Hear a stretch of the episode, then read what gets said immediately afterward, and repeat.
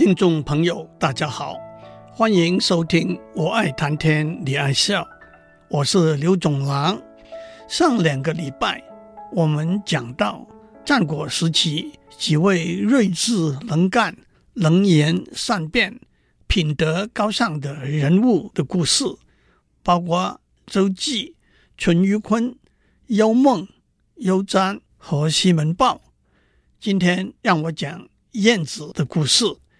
晏子名婴，是战国时期齐国齐灵公、齐庄公、齐景公的三朝元老。曾经有人问过他：“您侍奉过三个不同的国君，而且也都很顺畅，是不是您有三个不同的心呢？”晏子的回答是。一个爱国爱民、忠贞的心，可以侍奉一百个国君。齐灵公的时候，他的父亲晏若未拜上大夫，晏若病死，晏婴就继任上大夫，辅助朝政。有一个他规劝齐灵公的故事。齐灵公喜欢在后宫的妇女做男子的打扮。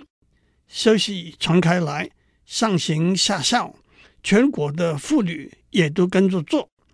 可是齐灵公却吩咐官吏下令，不准凡妇女穿男子服饰的，撕裂她的衣服，剪断她的腰带。可是这种风气并不因此而停下来。齐灵公问晏子为什么会这样呢？晏子说：“大王在宫内鼓励，却在宫外。”禁止妇女做男子打扮的行为，这不正如在宫门上挂一个牛头，在宫内卖马肉一样吗？何不也禁止宫内的妇女做这种打扮呢？齐灵公听了晏子的话，一个月之内事情就平息过去了。挂牛头卖马肉，就是今天挂羊头卖狗肉这句话的出处。其实，在孟子里头就有“上有好者，下必甚焉”。在上位的人喜爱什么，在下面的人会更加爱好这句话。晏子也曾经跟齐景公说过：“楚灵王爱细腰，朝中有很多人都饿死了。”不过，这句话原来的出处可以在《墨子》和《战国策》里头找到。在墨子兼爱里头的叙述是这样的：楚灵王喜欢读书人有纤细的腰身，所以朝中的大臣每天都只吃一顿饭来节制自己的腰身。整装出门的时候，屏住呼吸，把腰带束紧，扶着长臂才站得起来。一连下来，满朝文武的脸色都变得又黑又黄了。其实“楚王爱细腰”这句话，也可以看成一个比喻，说在下面的人都希望得到在上位的人的青睐。如果在上位的人自己努力，他手下的人也会努力；在上位的人诚心诚意纳用贤能的人才，那么贤能的人才也会来追随他。齐灵公是一个昏庸无能的皇帝。他五次出兵伐鲁，又被晋国带头的十二个诸侯国联手攻打，都吃了大败仗。至于传位给太子的事情，更弄得一塌糊涂。在大夫崔杼的运作之下，捅了太子光登位，那就是齐庄公。不过齐庄公也是一个乱七八糟的皇帝。晏子虽然是朝中大臣，也觉得无能为力，归隐躬耕于东海之滨。过了几年，齐庄公因为和崔杼的妻子私通，被崔杼杀死。崔杼立齐庄公异母的弟弟为帝，那就是齐景公。齐景公任命崔杼为国相，不过后来他的家族内讧。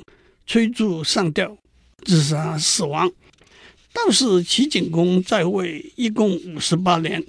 齐景公登位的时候，晏子才四十三岁，辅助齐景公超过三十年。晏子的故事在很多典籍都可以找到，不过一个相当完整的文献就是西汉时代刘向编撰的《晏子春秋》。《晏子春秋》全书一共八卷，二百一十五章。我今天在这里讲的只是其中的一小部分而已。我们讲过淳于髡劝齐威王喝酒不要过量的故事，让我们也就讲几个晏子劝齐景公喝酒不要过量的故事。齐景公和群臣共饮，喝得兴高采烈的时候，齐景公对大家说：“今天要和大家喝个痛快，不必拘礼。”晏子一听到，马上改容变色说：“皇上说的有点偏差了。做臣子的当然希望国君不拘礼数，那么力气够的就可以欺负长辈，胆量够的就可以杀害国君了。禽兽靠自己的气力彼此攻击，强大的欺凌弱小。如果我们不去礼数，那就会跟禽兽一样了。景公听不进去，也就不理会晏子。等了一下，景公离席出去，晏子不起身恭送。景公回来入座，晏子不起身相迎。交杯互敬的时候，又抢先喝酒。景公生气了，说：“你刚才一再跟我说，人的相处不可以无礼。”而你却这般不礼貌地对待我，晏子说：“我怎么会忘记我刚才说过的话呢？我只不过用具体的行动来说明无礼的实况而已。”景公说：“那是我的错过，酒过三巡，就停下来不喝酒了。”还有一个故事：齐景公喝酒七天七夜不止，一个大臣玄章劝谏说。陛下喝酒已经七日七夜，臣希望陛下不要再喝，否则的话就赐臣一死好了。晏子进来，景公跟晏子说：“玄章劝我不要再喝酒了，否则宁愿被赐死。如果我听他的话，就等于被臣子管制；不听他的话，赐他一死，内心又有所不忍。”晏子说。幸亏玄奘遇到像陛下这样的国君，如果他遇到夏桀和商纣，他早就活不成了。景公也就不再喝酒了。司马迁在《史记》里头有一篇《管晏列传》，其中叙述了一个晏子的故事。晏子乘车外出的时候，他的车夫的妻子从门缝中往外面偷看。看到她的丈夫替宰相驾车，车顶有一个宽大的遮阳的伞，边打着四匹拉车的马，趾高气昂，一副悠然自得的样子。等到车夫回到家里头，他的妻子要求跟他离婚。车夫问为什么，妻子说：燕子身高不满六尺，担任齐国的宰相。在诸侯里头又有显赫的名声。今天早上我看到他外出的时候，坐在车中，深沉的在思考事情，给人一份谨慎谦和的感觉。你身高八尺，只不过是驾车的车夫，而你似乎觉得很满足，这就是我要离婚的原因。自此以后，车夫变得收敛谦卑。晏子觉得有点奇怪，追问他为什么态度有了这么大的改变。车夫把实情向晏子报告，晏子就推荐他担任大夫的位置。司马迁对晏子这个故事的结语是：如果晏子现在还活着，能够为他执鞭驾车，也正是我向往的。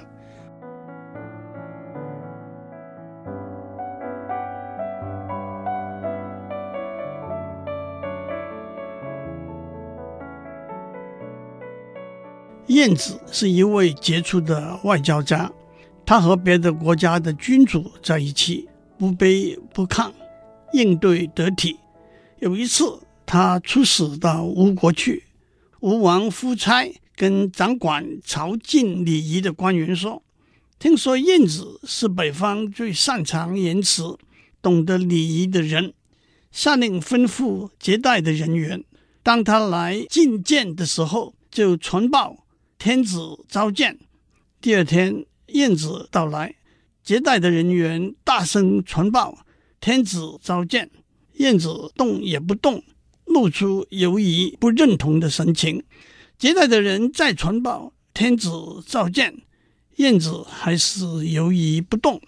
等到招待的人第三次传报天子召见，晏子说：“小臣受毕国君的命令，出使到吴国来，我糊里糊涂竟走到周天子的宫廷来了。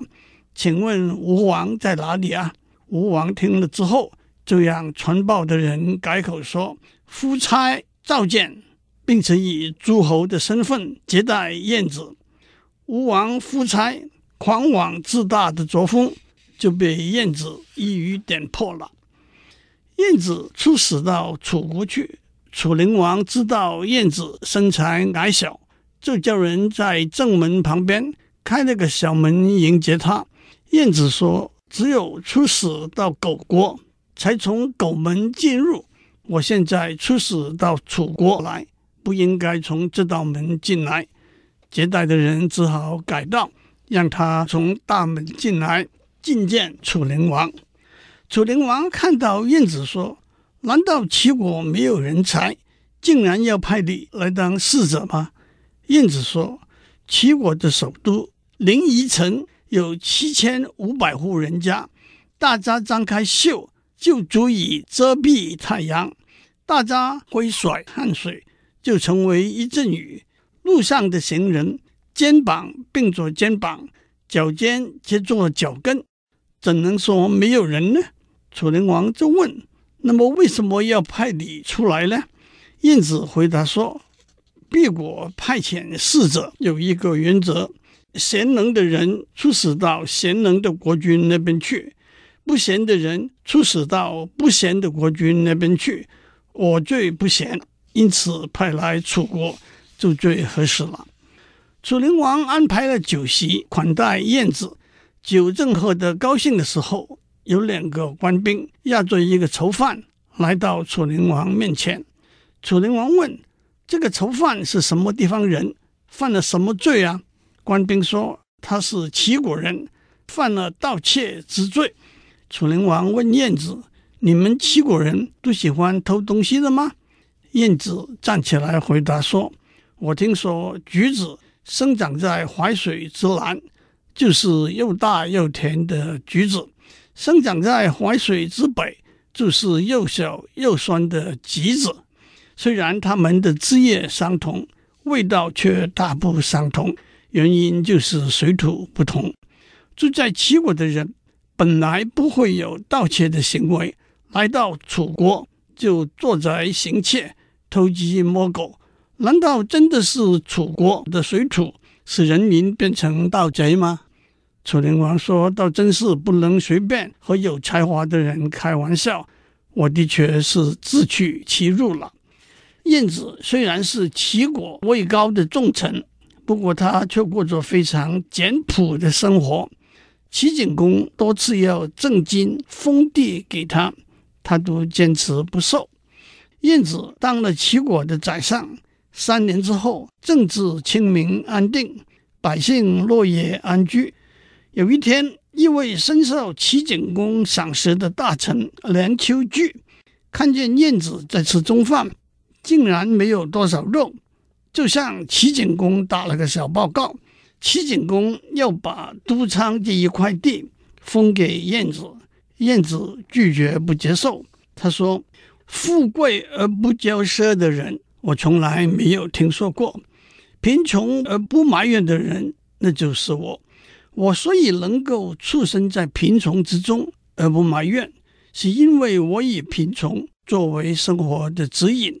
陛下把地封给我。”就会改变了我生活的指引，不再把贫穷放在心上，而只会记得封地了。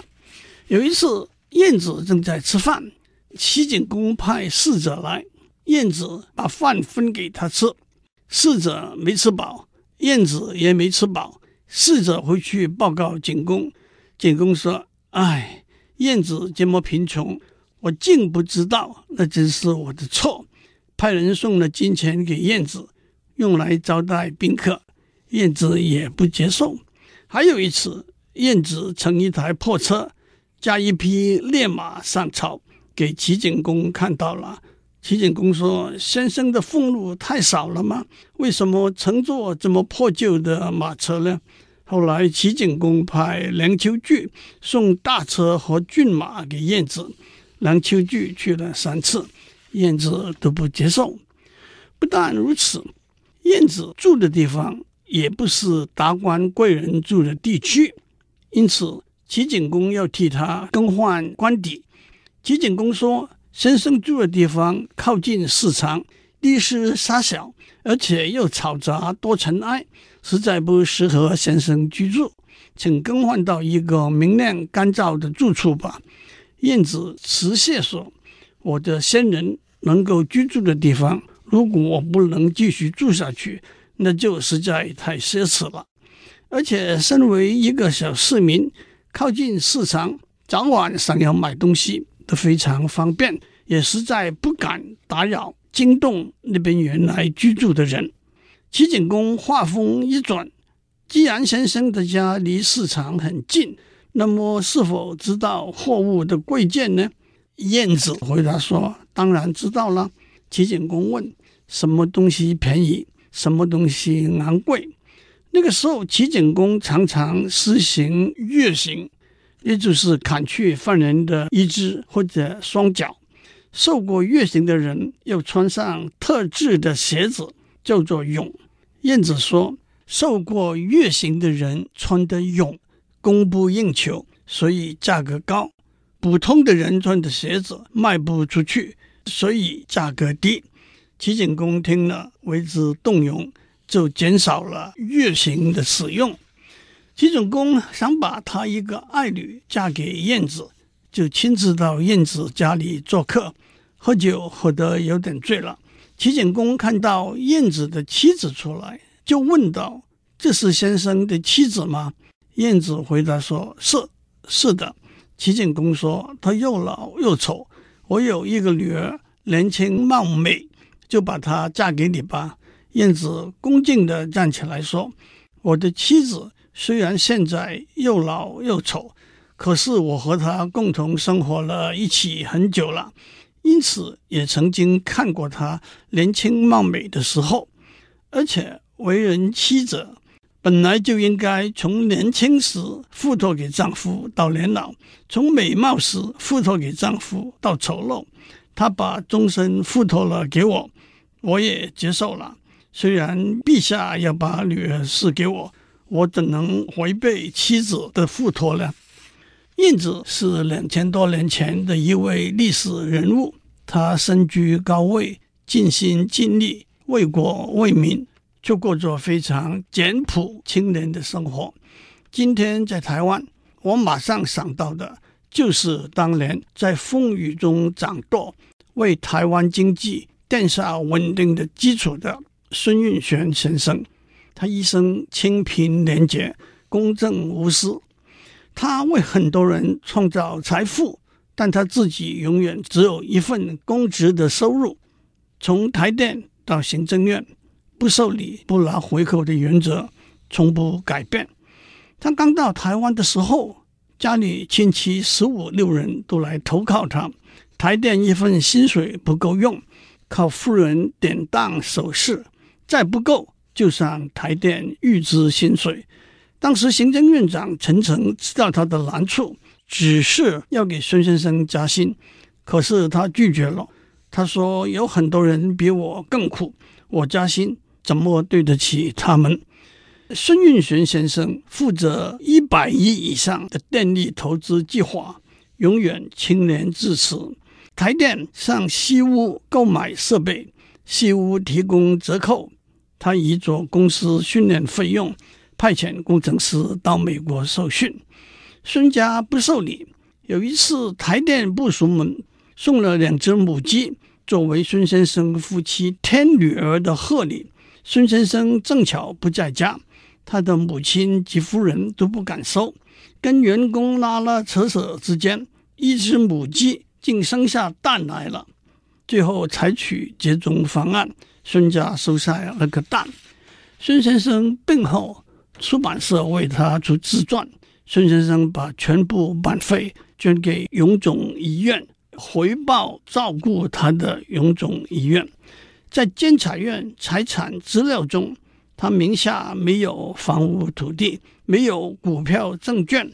他以身作则，告诉世人真正的青年是什么。我有幸在清华大学校长任内，代表清华大学颁证给孙先生荣誉博士学位。当时他病后的身体已经相当虚弱了，可是，在典礼上，他坚持站起来，以洪亮的声音向大家致辞。当他从台北到新竹参加学位颁证典礼的时候，办事人员问要准备什么东西做午餐，他说他要的是台北永康街的牛肉面。今天我就讲到这里。祝您有个平安的一天，我们下周再见。